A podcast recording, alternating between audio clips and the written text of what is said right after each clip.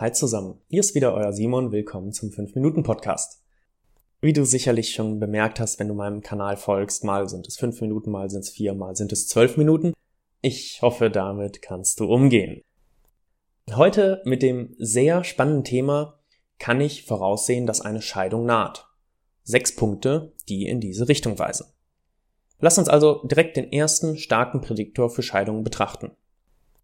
Wie handelt ihr eure Konflikte? Okay, jetzt denkst du wahrscheinlich, das ist ein offensichtlicher Punkt. Müssen wir den wirklich betrachten? Ja, müssen wir. Denn durch das Bewusstmachen und Präsentsein im nächsten Konflikt und durch das aufmerksame Achten auf dein eigenes Verhalten kannst du deine Konflikte viel leichter lösen. Ich verwende hier immer die Redewendung zieh dich raus. Dazu übrigens auch mehr in meinem neuen Programm, an dem ich momentan mit Hochdruck arbeite. Hier bekommst du die perfekte Strategie, um das Thema Konflikte ein für alle Mal zu lösen. Punkt zwei: Übermäßig verliebt sein. Jetzt denkst du vielleicht, wie bitte? Übermäßig verliebt sein? Das ist doch etwas Gutes und sollte die Basis für jede Beziehung sein. Die enge und starke Anziehungskraft einer Ehe, besonders in der Anfangszeit, ist definitiv das Fundament und eine absolute Notwendigkeit für eine lang anhaltende Ehe? Dazu gibt es eine Studie aus dem Jahr 2001. Es wurden Paare betrachtet, die sich nach sieben Jahren oder mehr haben scheiden lassen. Diese Paare waren anfangs viel verliebter als die Paare, die viel länger glücklich verheiratet waren. Im übertragenen Sinne kann man sagen, unsere Film- und Hollywood Love Stories haben leider eine geringere Chance, eine langfristige und gute Ehe hervorzubringen. Punkt 3. Wie redest du vor anderen über deine Ehe und deinen Ehepartner? Und auch hier wirst du wahrscheinlich denken, klar, offensichtlich, wenn ich schlecht über meinen Partner und meine Ehe rede, dann sollte das ein Prädiktor für eine herannahende Scheidung sein. Den Punkt, den du aber vielleicht vergisst, ist folgender. In jeder guten Ehe gibt es Streitigkeiten und Zwist. Der Unterschied besteht darin, spreche ich vor anderen schlecht darüber oder kläre ich diese Sachen mit meinem Ehepartner. Denn das vor anderen schlecht darüber reden kann dafür sorgen, dass du dich nur noch mehr hineinsteigerst.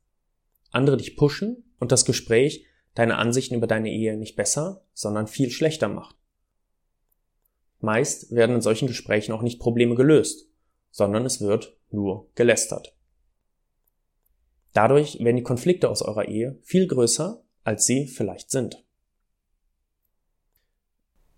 Punkt 4. Vollbeschäftigung beim Mann. Es gibt eine Harvard-Studie aus dem Jahr 2016. Diese hat Ehen nach 1975 untersucht und herausgefunden, dass Männer, die nicht voll beschäftigt sind, also 40 Stunden arbeiten, eine 3,3% höhere Chance haben, sich im nächsten Jahr scheiden zu lassen. Interessanterweise gibt es bei Frauen keine Erhöhung. Bedeutet, ob eine Frau voll beschäftigt ist oder nicht, hat keinen Einfluss auf die Scheidungsrate. Mich hat diese Studie sehr verwundert, da ich dachte, dass in Zeiten der Emanzipation, Frauenquoten und Genderneutralität die klassische Rollenverteilung eher in den Hintergrund tritt. Trotzdem scheint es nach wie vor so zu sein, dass unsere Attraktivität und das Mannsein auch mit beruflicher Beschäftigung korreliert. Vielleicht liegt es aber auch an den Begleiterscheinungen. Bei Arbeitslosigkeit treten Ziellosigkeit, Selbstaufgabe, Depression häufiger auf als ohne. Schreib mir gerne, was du hierüber denkst. Das würde mich wirklich interessieren. Punkt 5. Kein Schulabschluss vorweisen können. Meist haben Ehepartner, die keinen Schulabschluss haben, weniger Geld zur Verfügung, als in der Durchschnittsehe vorhanden ist. Natürlich gibt es viele Ausnahmen, die auch ohne Schulabschluss erfolgreich sind und viel Geld verdienen. In den meisten Fällen führt aber der nicht vorhandene Schulabschluss dazu, dass man keine Ausbildung machen konnte, nicht studiert hat und einem damit bessere Jobs verwehrt bleiben. Wenn also wenig Geld in der Ehe vorhanden ist, kann dies zu schlimmen Streitigkeiten führen und eine immense Belastung in der Ehe darstellen. Und dies führt letztendlich zur Scheidung.